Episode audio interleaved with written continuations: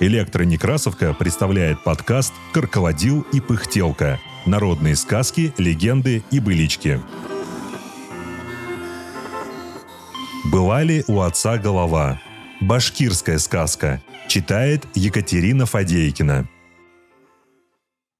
В некие времена жили старик со старухой.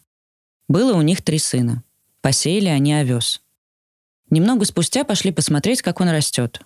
Приходят, а их поле кто-то вытоптал, оставив после себя огромные следы. Отправились они по следу. Шли-шли и очутились у большой норы, ведущей вглубь горы. Отец сказал сыновьям. «Дети мои, я привяжу к ноге длинную веревку и полезу в нору. Как только поймаю вора, дерну за веревку, вы вытаскиваете меня». Забрался старик в нору, прополз сколько-то и очутился в берлоге здоровенного медведя. Старик потянулся к нему, чтобы схватить и вытащить, а медведь взял и откусил ему голову. Видят сыновья, веревка дернулась. «Ага, поймал он пожирателя нашего овса», — обрадовались они и втроем принялись вытягивать отца из норы. Тянули-тянули, вытянули. Смотрят, руки у отца пустые, а головы нет. Все трое очень удивились, начали спрашивать друг друга. «А была ли голова у отца?» Никто не припомнит.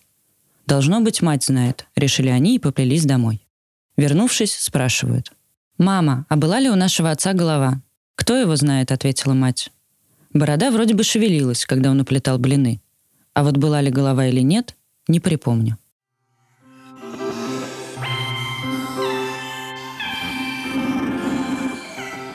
Эта сказка была записана фольклористами у сказителя Хуснедина Талипова в деревне Мусина Кугарчинского района в 1939 году. Сказка опубликована в книге «Башкирское народное творчество», том 6 «Шуточные сказки и кулемясы» в 1992 году.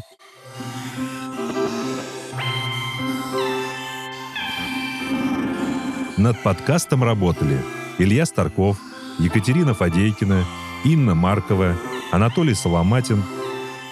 Все сказки из нашего подкаста можно найти на сайте «Электронекрасовка». Слушайте наш подкаст на удобных вам платформах. Ставьте оценки, не забывайте подписываться на нас ВКонтакте и Телеграме. Так вы будете в курсе всех наших новостей. Библиотека имени Николая Алексеевича Некрасова – Москва, 2023 год.